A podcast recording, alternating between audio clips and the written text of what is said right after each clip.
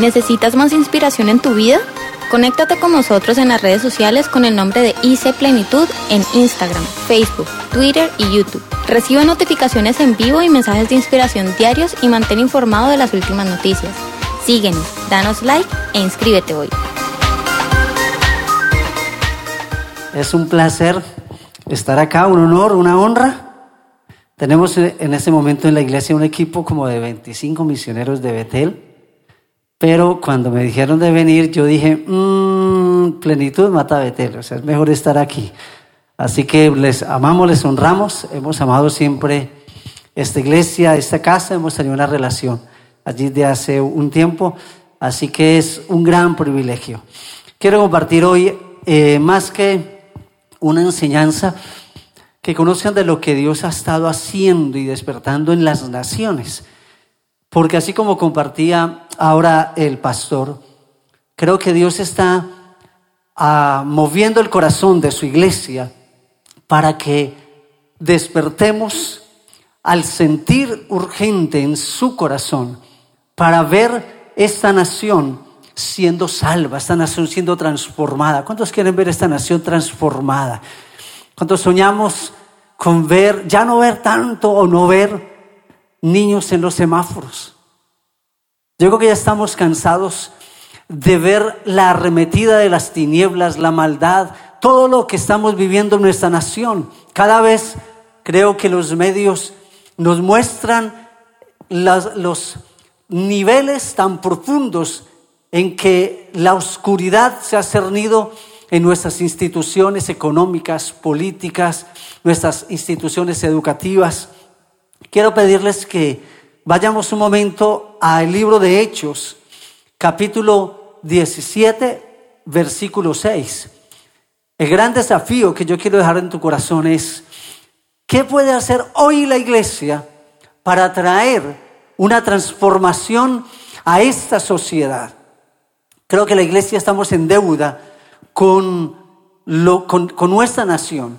Estamos en deuda porque el corazón de Dios no es solamente que la gente asista a una iglesia, sino que haya cambio y transformación en su vida, en el corazón. El cambio del país está directamente o es directamente proporcional con el cambio en cada individuo de esta nación. Y en el libro de Hechos, capítulo 17, nos habla aquí la palabra en torno de lo que lograron o cómo veía el mundo a la iglesia en esa, en esa época eh, neotestamentaria. Cuando empieza todo ese tiempo, resulta que la iglesia, pensemos un poco en el contexto de lo que se vivía en ese entonces. ¿Recuerda quiénes eran los que gobernaban en, en ese momento en Jerusalén, en Israel, toda esa, parte, toda esa comarca? ¿Quiénes eran los que gobernaban? ¿Cuál era el imperio? ¿El imperio qué? Romano. ¿Cómo era ese imperio? ¿Se acuerdan? Era un imperio cruel. Para ellos la crueldad era realmente una virtud. Para los romanos lo que es la compasión y la misericordia era debilidad. Así que ellos disfrutaban y en ese entonces estamos hablando de emperadores muy fuertes. Estamos hablando de Nerón, estamos hablando de Calígula, estamos hablando de hombres que eran ateos, eran personas que tenían en su corazón lo único era tomar el poder, eran gobiernos tiranos, paganos, crueles, de destrucción y sobre todo con una persecución tremenda por todo lo que era evangelio, por todo lo que era espiritualidad, por todo lo que era Dios, porque para ellos hablar de Dios, hablar de, de Jesús, hablar de, de Dios como Señor y como Rey, era realmente una afrenta y era una amenaza a su poderío, era una amenaza a su señorío. Así que no estamos hablando que la iglesia viviera una época muy cómoda, muy plácida. No, era un momento difícil. Pero la gran pregunta es, el gran desafío es, ¿cómo lograron ellos penetrar, transformar las naciones si ellos muchas veces no tenían ni sonido, muchas veces no podían ni reunirse abiertamente, había una persecución tan impresionante, había pasado toda esa persecución de la iglesia, Sin embargo, mira lo que nos describe aquí la palabra. En el capítulo 17, versículo 5 dice, entonces los judíos que no creían, teniendo celos, tomaron consigo a algunos ociosos, hombres malos, y juntando una turba, alborotaron la ciudad. Y mira lo que dice, alborotaron todos los judíos y todos los que estaban en eminencia. Alborotaron la ciudad y asaltando la casa de Jasón, procuraban sacarlos al pueblo. Allí estaban los apóstoles, allí estaban los, los que estaban trastornando al mundo. Dice, pero no hallándolos, trajeron a Jasón y algunos hermanos ante las autoridades de la ciudad gritando. Mira lo que gritaban. Qué bueno que de, así fueran los gritos de nuestro gobierno, de nuestras autoridades o del pueblo colombiano sobre la iglesia. ¿Qué es lo que decían ellos? ¿Qué dice acá? Estos que trastornan el mundo entero también han venido acá. ¡Wow! Estos que trastornan ¿Qué es trastornar? ¿Qué es trastornar? Es que cambiar, revolcar, traer realmente una nueva cultura. Cuando hablaban de transformar, están hablando de una contracultura que penetra el imperio romano, que penetra todo esto. La iglesia estaba haciendo una gran diferencia estaba alcanzando. El alboroto no era solo, no era por un activismo, era un alboroto por una cultura de amor, de compasión y de misericordia, de tal manera que el imperio romano no fue amenazado por armas bélicas, no fue amenazado por nada más, sino por el poder del Evangelio. Hoy vemos en nuestra nación los, cuando empezó todas estas marchas y todo esto que ha estado pasando en el país desde hace unos dos, tres años, en esta última etapa que hemos tenido sociopolítica en nuestra nación. Los periódicos, los medios de comunicación han estado diciendo, según las estadísticas de ellos, no sé si tan verídicas o no, pero se dice que en el país, que en Colombia, más o menos somos 12 millones de colombianos los que hemos reconocido al Señor. 12 millones. ¿Qué porcentaje es eso en el país? De 47, 48 millones en promedio que se dice de, la, de mm, lo que es la población. ¿Qué porcentaje es? Ahora, el gran desafío de esto es que aunque sí está creciendo, la iglesia se está incrementando, tenemos mega iglesias tremendas en la nación. Sin embargo, ¿qué clase de transformación está sucediendo en esta nación? ¿Qué está pasando? ¿Por qué hablamos de números pero no hablamos de transformación? Seguimos viendo la corrupción campante y andante en nuestra nación. Seguimos viendo cada vez que nuestras instituciones educativas están siendo gobernadas por ideologías. Nuestros hijos están siendo discipulados, como dice Darren Miller, si la iglesia no disipula a la nación, la nación disipulará a la iglesia. ¿Qué está pasando con nuestros jóvenes que se levantan en el seno de una iglesia cristiana, hijos de líderes, de pastores, hijos de aquellos que eh, asistimos y que nuestros hijos prácticamente han cambiado los pañales aquí en las bancas de la iglesia. ¿Y por qué cuando llegan a una universidad, salen de un colegio, por qué los perdemos? ¿Qué está pasando con nuestra cultura? Hay un gran desafío para que la iglesia podamos ser mucho más reflexivos y autocríticos. ¿Qué clase de cristianismo estamos viviendo? ¿Por qué no se dice de nosotros que estamos alborotando y cambiando. Yo doy gracias a Dios por el despertar que Dios está haciendo en esta nación, en su iglesia. Hay un despertar en oración, hay un despertar que Dios está trayendo y ha traído en nuestros últimos tiempos, en estos últimos años, a una mayor unidad en la iglesia del cuerpo de Cristo, a un despertar de un, podemos decir, una sensibilidad social por nuestra nación. Y es que la iglesia necesita entender que lo que pasa en lo, en lo físico, lo que pasa en lo externo en nuestra nación, el declive moral y el declive institucional del liderazgo de nuestra nación es un reflejo claro de la condición de su iglesia. Que necesitamos despertar, que necesitamos entender que Dios ha puesto a su iglesia como responsable de traer una transformación, una reforma social en nuestra nación, en nuestras instituciones. Así que, viendo este texto, algo que ven las autoridades civiles, que lo ve el pueblo claramente, es que la iglesia estaba trastornando el mundo entero. Y dice, ellos han venido acá, a los cuales Jasón ha recibido, esa es la razón por la cual a Jasón le, lo, lo toman y lo llevan preso.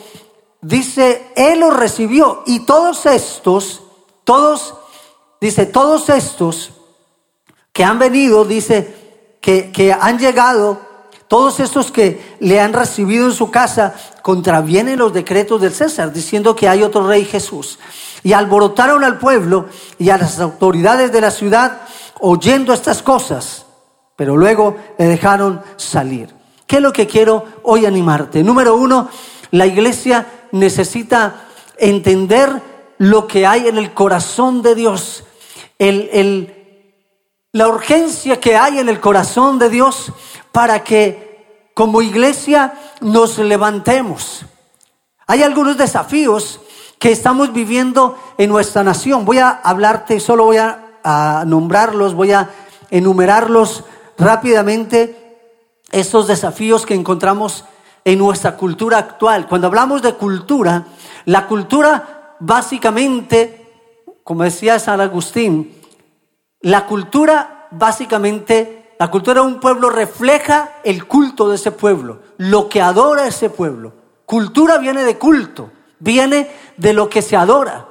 En la cultura americana, siendo una cultura que se ha vuelto una cultura posmoderna, materialista, vemos la manera en que se vive, esa es la cultura. ¿Cuál es nuestra cultura en nuestra nación? ¿Qué es lo que encontramos hoy en día? Vemos algunos desafíos, algunas de las cosas que vemos en nuestra cultura colombiana. Vemos una desintegración familiar, una deshumanización del, del matrimonio. Hoy los jóvenes están viviendo por toda la, podemos hablar de la globalización, todo lo, el poder de los medios de comunicación, de las redes, de las redes, han corrido los límites y los valores familiares.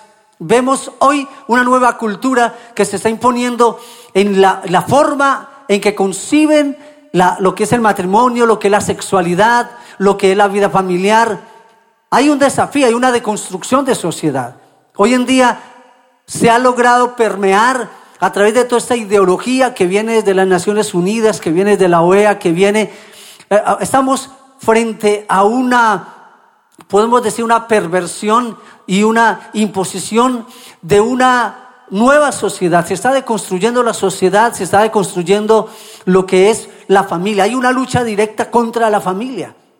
Por eso nos hemos unido, hemos estado haciendo todo un movimiento en América Latina con algunos activistas sociales de la Iglesia Cristiana, Cristian Rosas de Perú, con Carmen Medina de Ecuador, estamos con gente de México, hemos estado haciendo un movimiento a nivel de todo lo que son movimientos pro vida, todo lo que es toda ah, organización que está eh, en la protección de los derechos de los niños, derechos de la infancia y adolescencia, de los derechos aún sexuales, porque en nombre de esos derechos vemos que la, eh, todo lo que son las Naciones Unidas ha traído una arremetida contra nuestros jóvenes.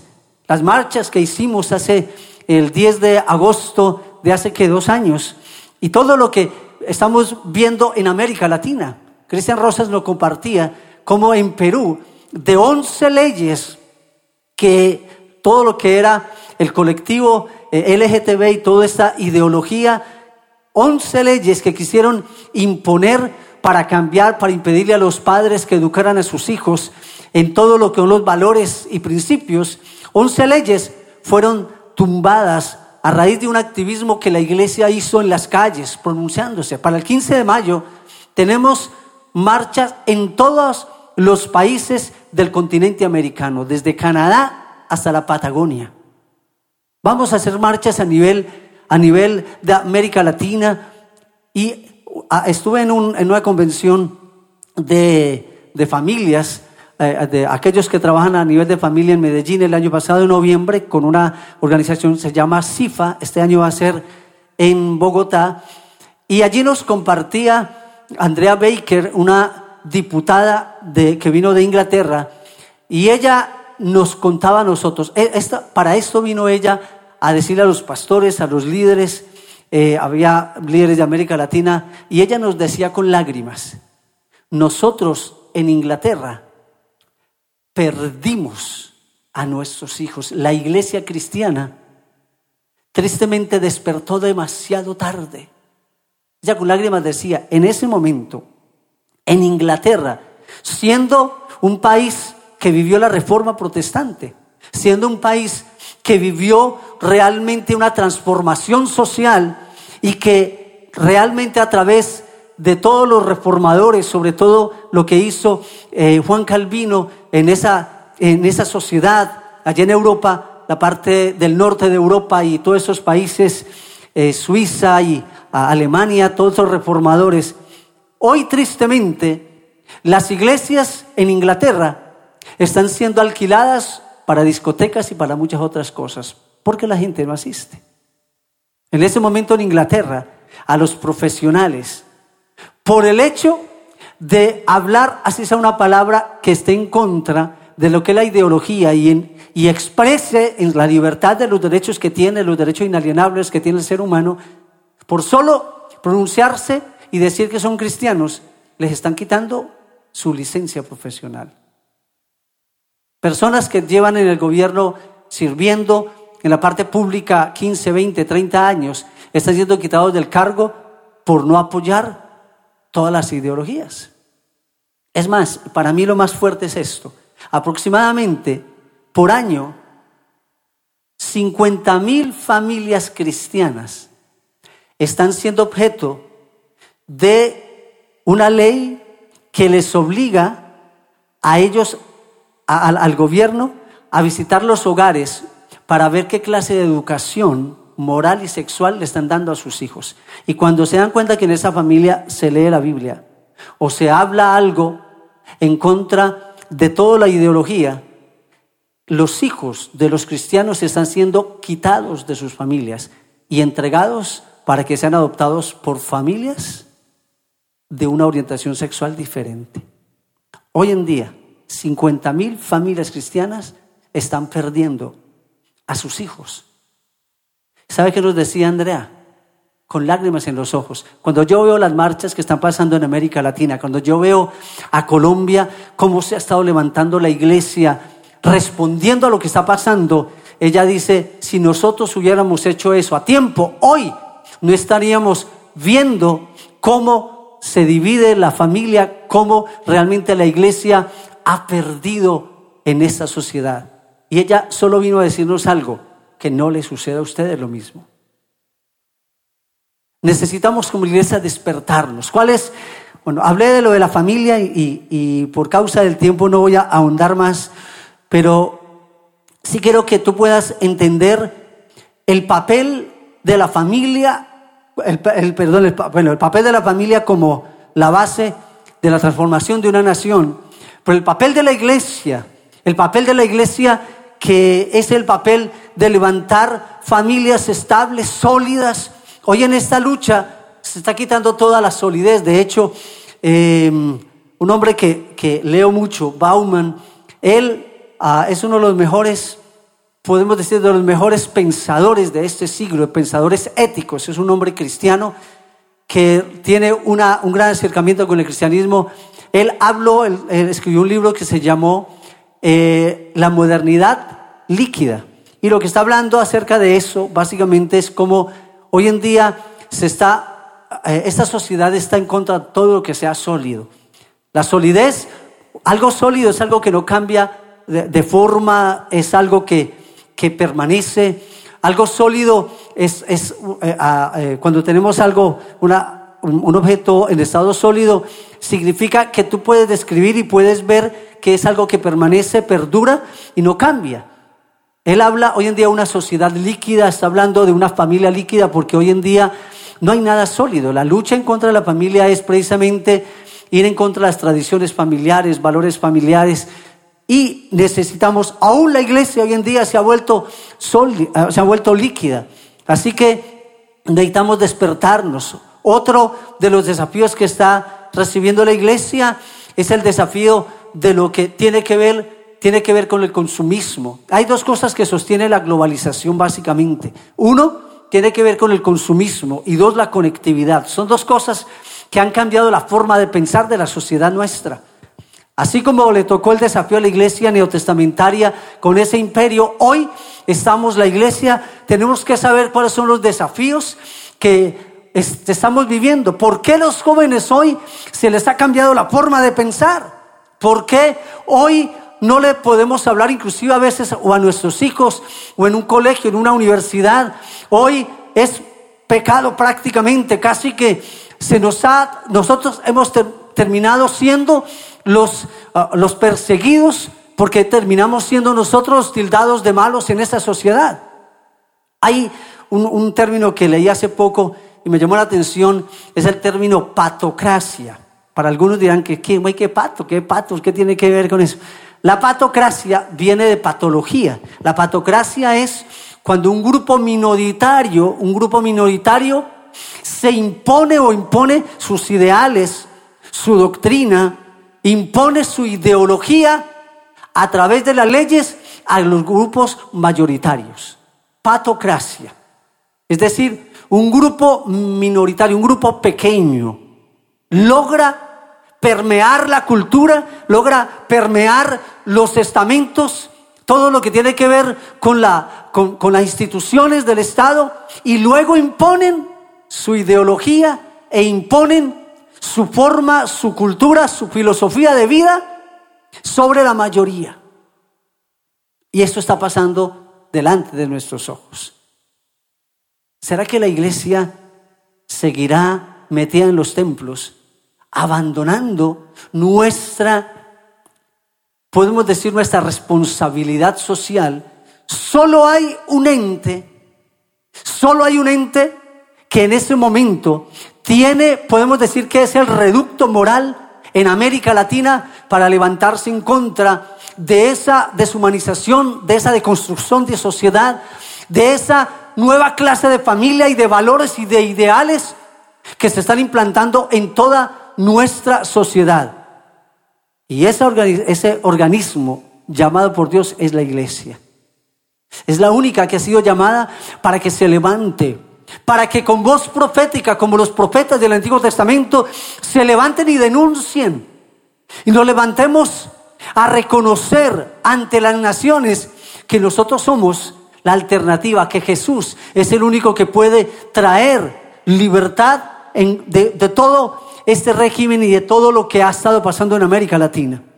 Dios nos abrió la posibilidad, nos abrió la, la gran bendición en el país del Paraguay, que algunos han escuchado y han visto al presidente de Paraguay, eh, que es un hombre que conoce al Señor, sobre todo su esposa es una cristiana, ven, y nos permitió a través de una de nuestras, eh, una líder que, que hace parte de nuestro liderazgo en la iglesia en Medellín, con el pastor Andrés Micmillan, y ellos fueron fueron, eh, trabajaron acá con el gobierno y una persona que es asesora allá en el gobierno en Paraguay ha estado haciendo un trabajo de discipulado con el presidente, con el vicepresidente y con los ministros actuales del Paraguay.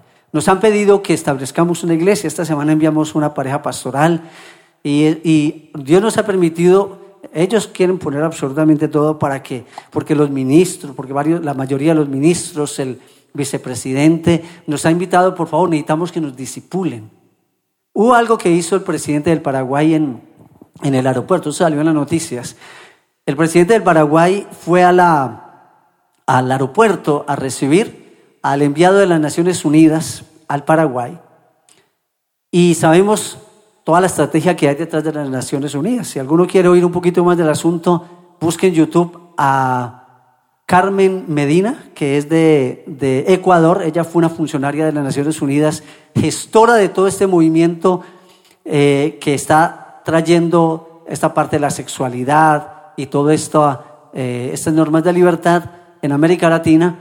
Y ella, gracias a Dios, hoy convertida, ella eh, manejó más de 6.5 millones de dólares como presupuesto en las Naciones Unidas, trabajó nueve años con ellos, fue la promotora de clínicas pro aborto y todas estas cosas de, mm, todo lo que tiene que ver con los, las operaciones transexuales y todo esto.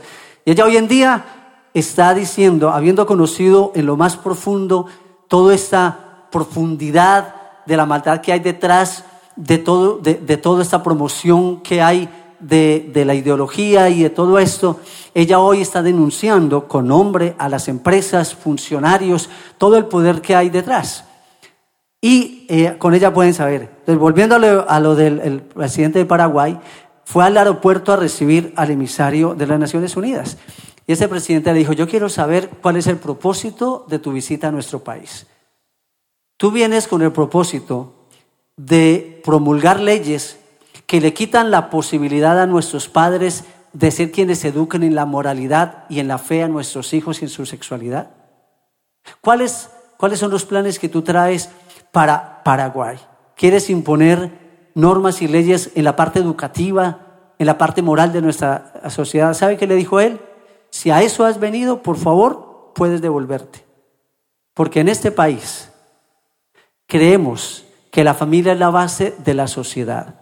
En este país creemos que los padres son los que educan a sus hijos.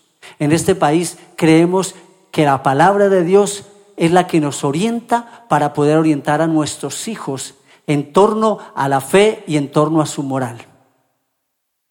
El funcionario se tuvo que devolver. Qué bendición poder ver que Dios está haciendo algo en América Latina, despertándolo. Necesitamos entender, entender que la iglesia tiene la respuesta frente a todo lo que, a todo lo que podemos decir que hoy en día desafía a la humanidad, a la sociedad. ¿Cuántos creen que la iglesia tiene la respuesta? Necesitamos, necesitamos eh, como iglesia alinearnos con el corazón de Dios para ver a una sociedad completamente transformada y cambiada. Necesitamos dedicarnos a transformar y a disipular a nuestros jóvenes. Necesitamos pensar como lo que dice la palabra del Dios de Abraham, de Isaac, de Jacob. Mire, los antiguos, los patriarcas, Dios le habló desde Génesis, el mandato cultural que le, dio a Adán y a Eva, fue un mandato de transformación de la sociedad, de las naciones enteras. Le dijo que lo había creado imagen y semejanza y los mandó para que ellos fructificaran, se multiplicaran, llenaran la tierra, las juzgaran y señorearan sobre ella. ¿Qué significa eso? Dios quería que la sociedad entera fuera llena de hombres y mujeres piadosos, de familias piadosas. De eso, eso le dijo a Noé cuando llamó a Noé. Él iba a terminar todo y vio una familia justa, un hombre justo. Y lo llamó a él, a su descendencia, a sus hijos, a sus esposas, y el mandato que le había dado a Juan, a, perdón, a Adán, se lo transmite a Noé. Luego, después de Noé, lo vemos a sus descendientes, lo vemos también en Abraham. En ti serán benditas todas las familias de la tierra. ¿Cuál era el mandato que Dios le hizo, le hizo desde Adán? Que llenaran la tierra con una generación piadosa. Es decir, lo que va a transformar la nación es un discipulado virtuoso y piadoso en la, en la palabra de Dios. Nosotros, la iglesia a veces, y digo eso con respeto porque trabajo con jóvenes, yo hace 33 años me convertí, llevo caminando con Dios 33 años, imagínate, ya cuando eso no tenía, no tenía canas, estas entraditas no estaban, esto de aquí atrás tampoco. Llevo 33 años caminando con el Señor. El Señor me rescató, yo era un guerrillero, yo trabajaba con el M19, militaba, eh, alcanzaba jóvenes en las universidades, un trabajo que, que yo hacía para todo este movimiento revolucionario porque mi ideología y mi cosmovisión me decía que la, sociedad estaba como estaba por causa del Estado, por causa de la ah, mala, ah, de la mala, administración de riquezas que estaba, todo lo que nos hablaban, toda esa, eh, toda esa mm, doctrina eh, bueno, todo, esta, todo, todo, eso que había. Entonces yo me enrolé y caminé, eh, caminé con, con, todo esto. Y a, través de un sacerdote, el Señor se, hace sus cosas, ¿no? a través de un sacerdote católico que venía al Instituto Bíblico, a la iglesia acá de donde me congrego hoy en día, que soy director pastoral y, y trabajo con la misión nuestra a nivel de la nación y otras naciones. Fuimos, este sacerdote eh, el, guerrillero urbano tiene un camuflaje social o religioso. Yo tenía ambos. Yo tenía un grupo juvenil que trabajaba en el distrito de Agua Blanca, estamos hablando del año 83, 84, 85. Y em, también yo era el encargado de la catequesis en la iglesia. En el poblado 2 hay una, los que de pronto conocen por allí, hay una iglesia construida en madera eh, en ese lugar. Yo trabajaba con, el, con un sacerdote, Mauricio Arias, y él venía aquí a la iglesia. Él fue el que a través de él, gracias al Señor, yo llegué al Señor. Y él me trajo porque quería hacer una semana bíblica en la iglesia, en la, en la, allí con la parroquia y con las familias de allá. Como guerrillero yo era catequista, muy bien catequista, ¿no? Y trabajaba ahí y trabajaba con las familias. Gracias al Señor a través de él me trajo a la iglesia porque quería llevar unos jóvenes para que enseñaran a las familias de la iglesia cómo estudiar la palabra. Así que yo fui eh, lo llevamos a ellos allá al distrito. Eh, ellos hablaron de, bautismo del Espíritu Santo, hablaron de lenguas, hablaron de nacimiento de nuevo, y yo les dije, yo quiero eso. Yo recibí al Señor. bueno, no recibí al Señor en ese momento, oré en lenguas y todo. Luego eh, yo subí, tenía un entrenamiento con, con un personal y todo la montaña, subimos por allá a la montaña como 20 días, 30 días, y yo cuando subí por allá me di cuenta, wow, hay algo que pasó en mí, no, lo entendía, porque yo, yo, ya no podía ni tomar eh, aguardiente ni tomar licor porque me sabía raro, yo escupí, ay, ¿qué me pasa? Iba a hacer chistes de esos verdes porque a mí me gustaba toda la clase, no me salían. Y de un momento a otro también me di cuenta que lo único que a mí me daba paz y tranquilidad era salirme a orar en esas cosas raras que yo no entendía en ese entonces qué era. Era lo único, salía a la carpa por ahí y dije, estos gringos me hicieron algo, algo me hicieron esos americanos, claro, es que eh, algo me pasó esa vez que yo entré allá, entonces yo dije, voy a ir y voy a hacer inteligencia militar ese gringo, porque era un, americano el que había fundado la iglesia. Pero esos americanos me hicieron algo. Me entré, fui al instituto porque no conocía mucho Cali en ese entonces, me metí a ese instituto y me senté a escuchar en el Instituto Bíblico donde la iglesia. Llevo 33 años ahí. Desde ese entonces caminando, gracias a Dios, hubo un cambio, una conversión. Dios empezó a hacer una obra en mi vida. Como a los 20 días fui al camp donde se reunía la iglesia, caminando con el Señor. Y desde entonces sigo caminando y sirviéndole a Él. Y Dios ha cambiado mi vida, ha transformado mi vida. Y bueno, y sigo haciendo lo mismo, solo que para el bando contrario. Ahorita ya es eh, con el Señor sirviendo, trabajando y y bueno, actualmente también parte de lo que hago en la, en la iglesia eh, mm, con nuestra misión. Eh, tenemos un equipo apostólico donde coordinamos la plantación de iglesias y, y, todo lo que tiene que ver con nuestra misión. Y trabajo en la parte sur de Colombia, Putumayo, Caquetá, Huila, todos esos lugares donde conocí y recorría. Dios me ha permitido establecer iglesias y trabajar con pastores, todo lo que es Puerto Guzmán, Orito, Putumayo, toda esa zona de Caquetá y bueno, por ahí me ha permitido predicarle, entrar a campamentos, predicar, compartir allí, porque ah, yo entiendo eso, que Dios es el que llama y cuando Dios nos llama, también Él quiere que nosotros podamos aportar y traer cambio a la sociedad. Quiero, para ir concluyendo, bueno, hablaba ahorita de lo que tenía que ver con la patocracia. Creo que hoy un desafío que tenemos es la conectividad, trabajar hacia los jóvenes, en fin. ¿Cuál es el papel entonces de la iglesia? ¿Cuál es el papel de la iglesia local? Hay, creo que me acompañen por favor un momento al libro de Lucas, capítulo 19. Voy a, hacer más, más una paráfrasis de, de este texto, porque aquí quiero extraer tres cosas que necesitamos entender. Capítulo 19, aquí nos habla acerca de una parábola de las diez minas. 19.11. 19.11. Y es que podamos entender como iglesia cuál es nuestro papel, qué espera el Señor de nosotros hoy. ¿Por qué cuando nos salvó el Señor no nos llevó de una. ¿Para qué dejarnos aquí en la sociedad? ¿Para qué? Dicen que había un mexicano que predicaba. Y era un mexicano de esos duros. Entonces el mexicano salía a hacer, a predicar. Y el hombre se iba y tenía su arma y todo.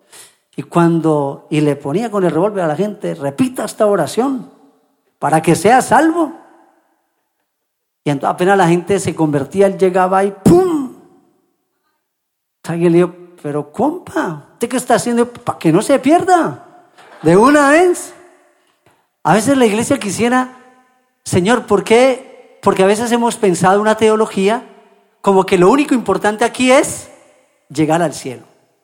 Ay, el Señor va a venir por su iglesia, el arrebatamiento, o sencillamente me, me voy o lo que sea, pero Señor, como que nosotros pensáramos como que nuestra estadía aquí en la, en la tierra es básicamente aguantar y soportar, porque al fin y al cabo, al final el Señor va a traer su reino.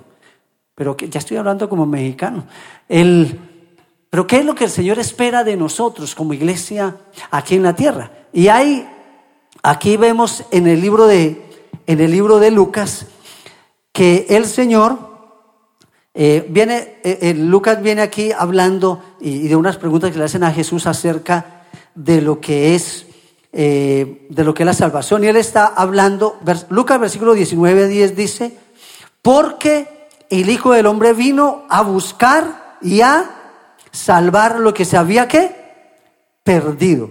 En este, de aquí él empieza a hablar acerca de, el, acerca de la importancia que de la iglesia en la sociedad. Y dice en el versículo 11, oyendo estas cosas, prosiguió Jesús y dijo una parábola. Pero quiero que entiendan eso que, acaba, que va a decir Jesús aquí. Por cuanto estaba cerca de Jerusalén. Aquí empieza la última semana en la vida de Jesús. Y Lucas lo describe aquí así.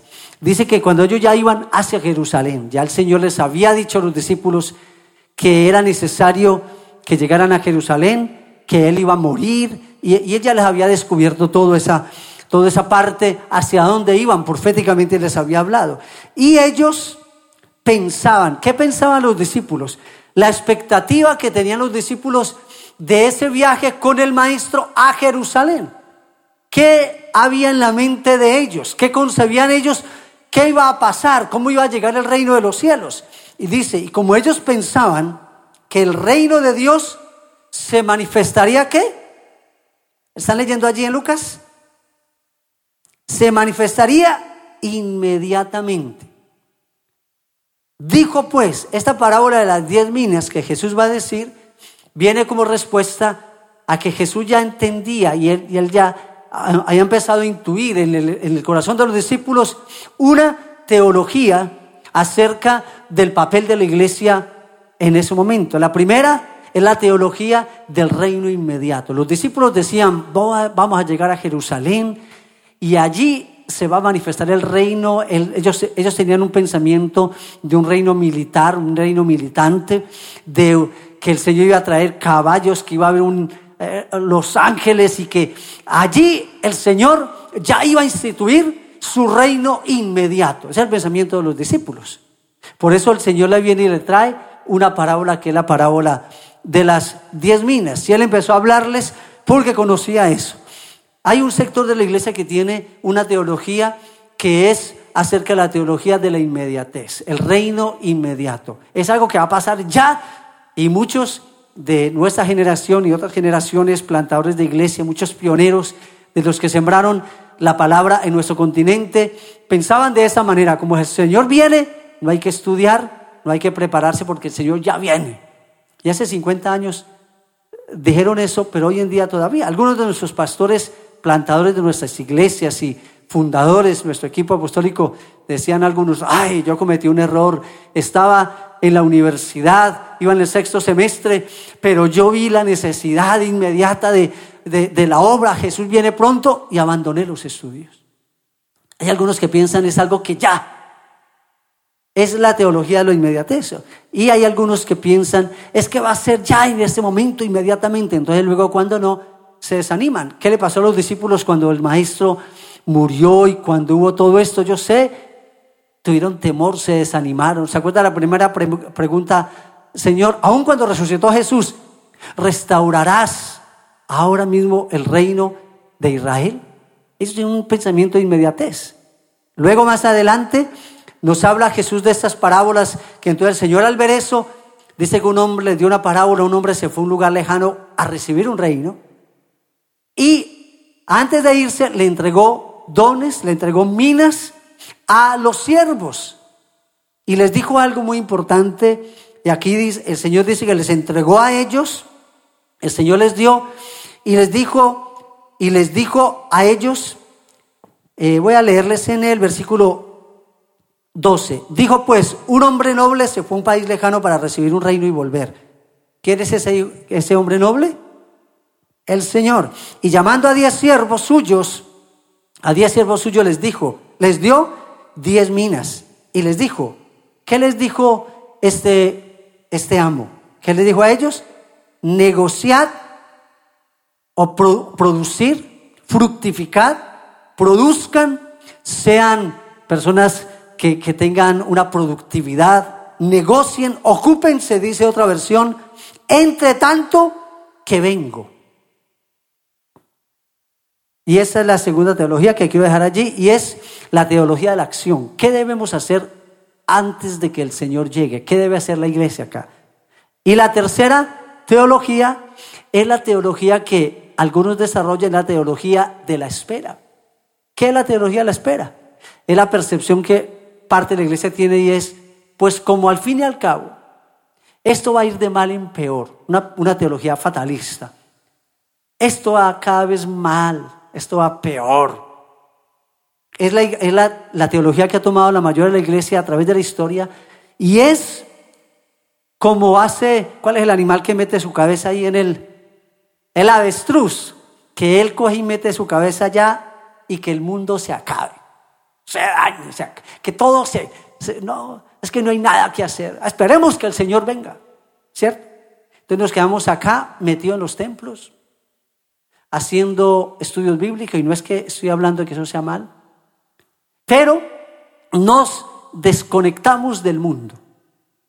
Esa es la teología que ha llevado a la iglesia por los siglos a que ceda y entregue el liderazgo, el gobierno, el, señoreamiento, lo que es el alcance del mundo y es la teología de decir, como Jesús viene, finalmente va a instituir un reino, entonces esperemos. Es algo así como que pensáramos como que el Señor, ¿se acuerda una vez un barco que anegó y todo naufragó y el capitán del barco fue el primero que sacó su, su salvavidas, su, bote y fue el primero que saltó del barco y dejó a todos los demás allá a la deriva. Recuerda que a él luego le hicieron un juicio por haber dejado eso. A veces pensamos como que el Señor este mundo lo creó y dejó eso a la deriva que se dañara. Y ya después eh, va a venir por, por su iglesia ya. Es una teología que hace que la iglesia se meta en los templos y no estamos preparando a la iglesia para entender que realmente Dios llamó a la iglesia, que la teología de la acción.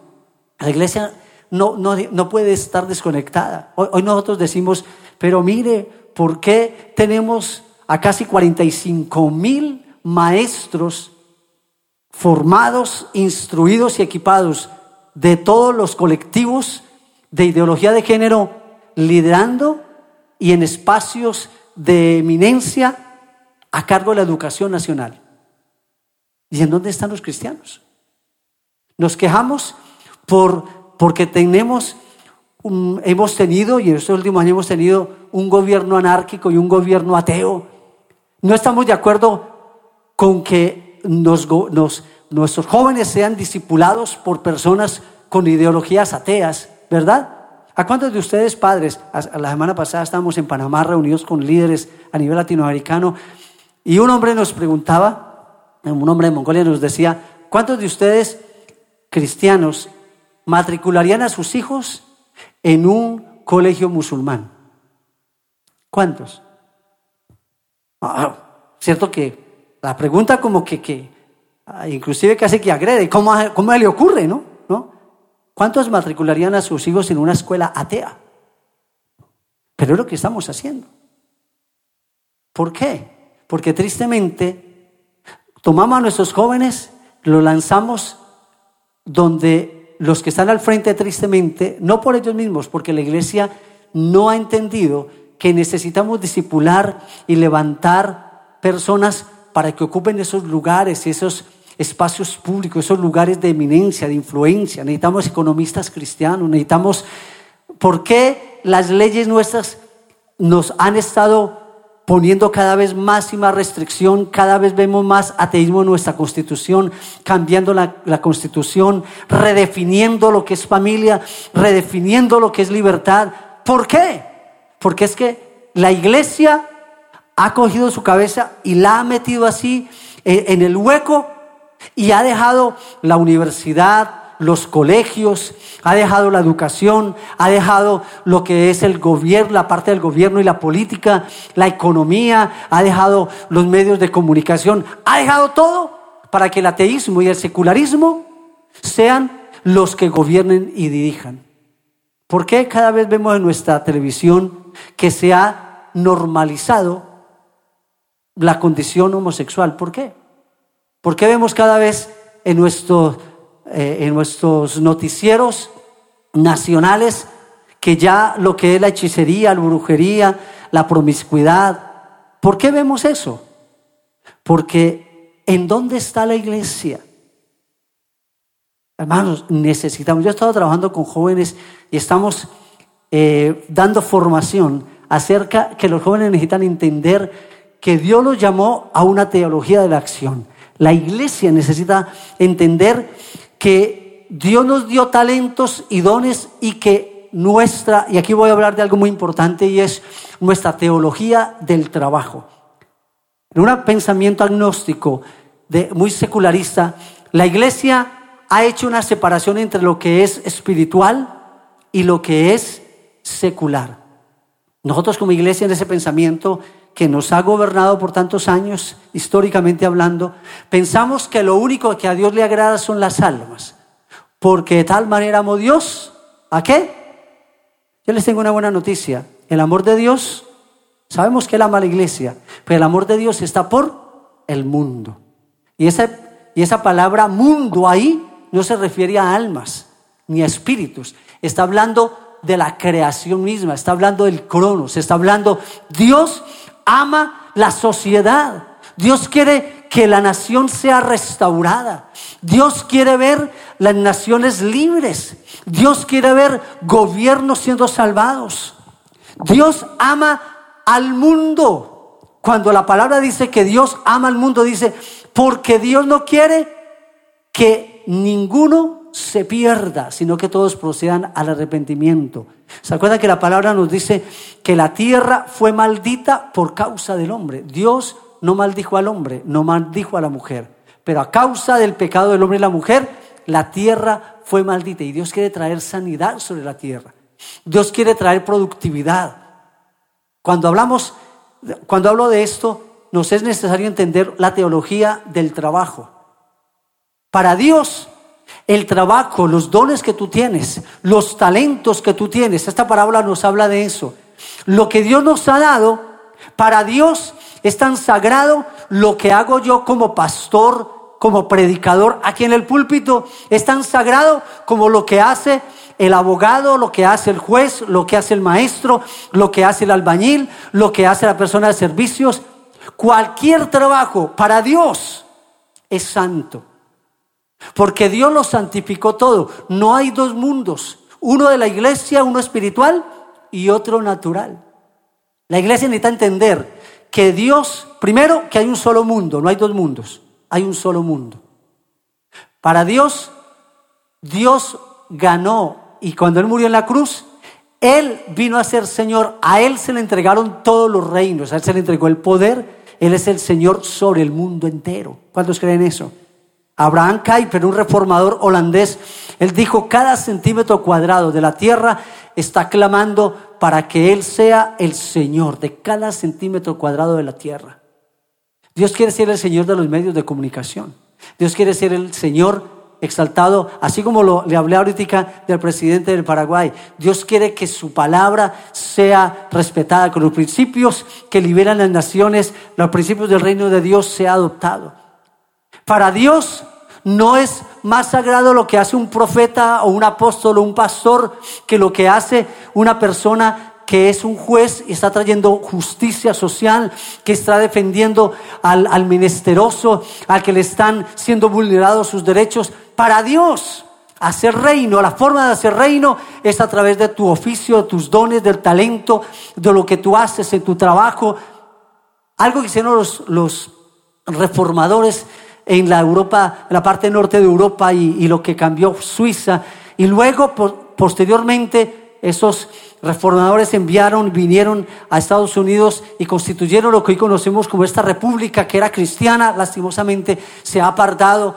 Dios está permitiendo ahora un despertar en esa nación nuevamente.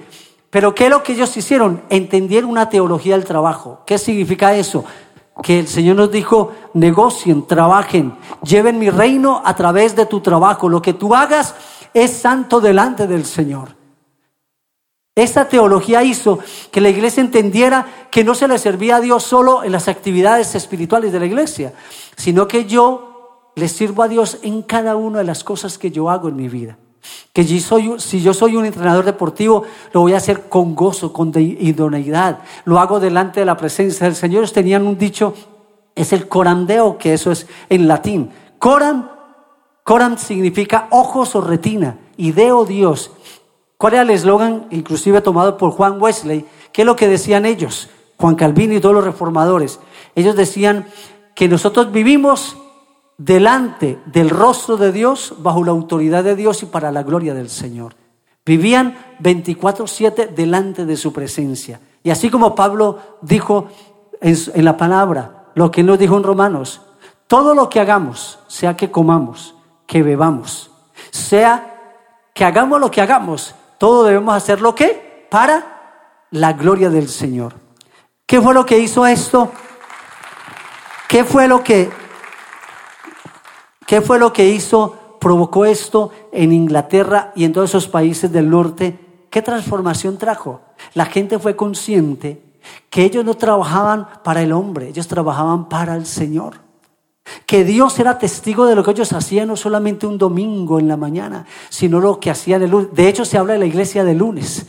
La iglesia donde entendemos que vivimos delante de su presencia, de su rostro, bajo la autoridad de Él y para la gloria de Él. Y que Él es glorificado cuando yo estoy trapeando y estoy haciéndolo para la gloria de Él. Que cuando yo hago un trabajo lo hago con excelencia, lo hago con integridad, porque yo lo estoy haciendo no para el hombre. Mira, algo que decían en Alemania, cuando hubo luego una guerra y encontraban que en Alemania las casas por el frío las casas tienen un metro de separación y, y tienen tres paredes, una externa, una interna y hay una intermedia. Y dice que cuando vayan las construcciones, se entiende que haga la construcción con excelencia, con buenos acabados, con una calidad tremenda, todo lo externo. La pared interna también, pero encontraban la del intermedio también con excelencia, con un buen trabajo y decían, pero ¿por qué? ¿Por qué desgastarse en eso? Nadie lo va a ver. Lo de fuera se ve con el exterior, lo de dentro de la casa. Pero ¿para qué ponerle tanta excelencia y usar los mismos materiales de calidad en el intermedio? ¿Sabe qué dijeron ellos? Es que nosotros no hicimos esa casa para el hombre ni para el dueño, lo hicimos para Dios. Y entendieron un nivel de excelencia. Eso empezó a traer productividad. La gente empezó a, a llamar a los cristianos para que trabajaran con ellos.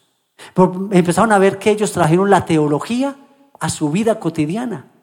Empezaron a ver que el que enseñaba, que el que cantaba, que los oficios, que todo, la gente entendió que debía usar sus talentos para la gloria de Dios. porque el Señor también veía lo que estaban haciendo. A veces pensamos, cuando hablamos de traer a Cristo al trabajo, pensamos que lo único que lo tenemos que hacer es proclamar. No. Necesitamos primero hacer presencia, que la gente pueda ver a Dios. Eso fue lo que hizo la iglesia neotestamentaria con lo que comencé hoy.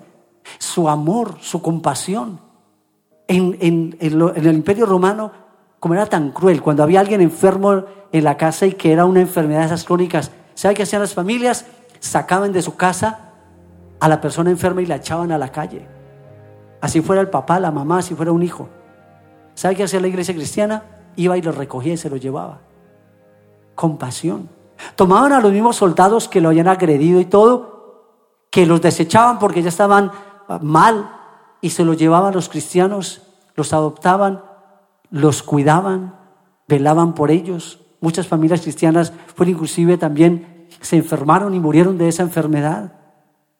Pero ellos empezaron, tenían una ética y una integridad, una moralidad, una justicia, cumplían con los mandamientos, en los primeros en pagar impuestos, trabajaban, llegaban antes de la hora a su trabajo. Hace poco estaba yo con él, con el presidente del Congreso, Macías. Estamos en algo de todo esto de, este partido político que ha comenzado. Y, hablando con Macías me decía, algo que nos ha impactado es ver que estos senadores y, el, los senadores y congresistas que hay son los primeros en llegar, son los últimos en irse, tienen ponencias con debate, con conocimiento. Realmente a nosotros había mucha cosa, pero hoy en día vemos que realmente están por cosa seria. Mire, el mundo tiene que ver a la iglesia en un nivel de integridad, un nivel de ética, una ética social para que haya una reforma, para que puedan decir de nosotros estos alborotadores. Mire, yo quiero ese hombre, esa calidad de trabajo, esa integridad con que lo hace, ese amor. la misma teología que usamos para nuestra vida privada, que sea la misma que guíe nuestra vida pública, nuestra vida social, nuestra vida con los demás. Hoy les decimos, estamos en desacuerdo con que los homosexuales eh, adopten niños, pero es que la iglesia cristiana ni siquiera está adoptando. No proponemos, no somos propositivos. Hablamos, señalamos, pero tampoco actuamos.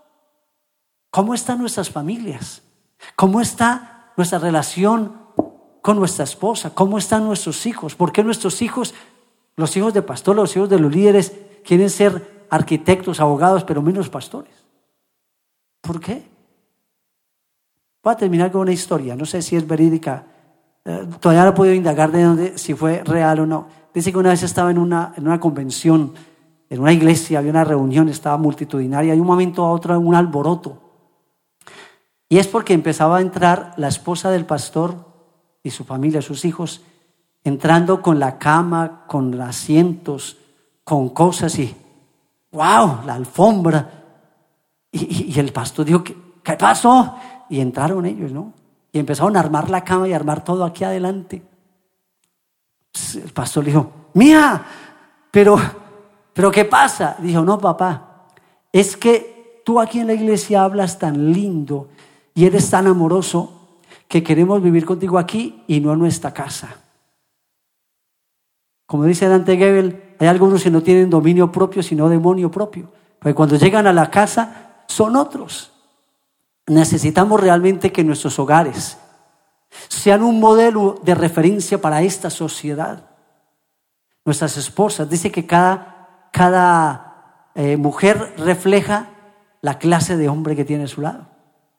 Porque la firmeza y, y la estabilidad de una mujer no lo da ni el apartamento, ni el carro en que anda, sino el carácter firme de su esposo.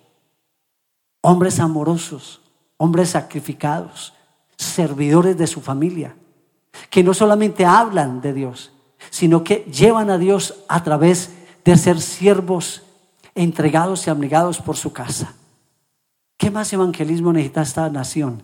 Sino ver personas que tienen una ética, que muestran a Dios no solamente lo proclaman con sus palabras, lo muestran con sus hechos. Pongámonos en pie y vamos a pedir al Señor que Él nos permita trastornar esta nación, que lo llevemos donde estamos, 24/7.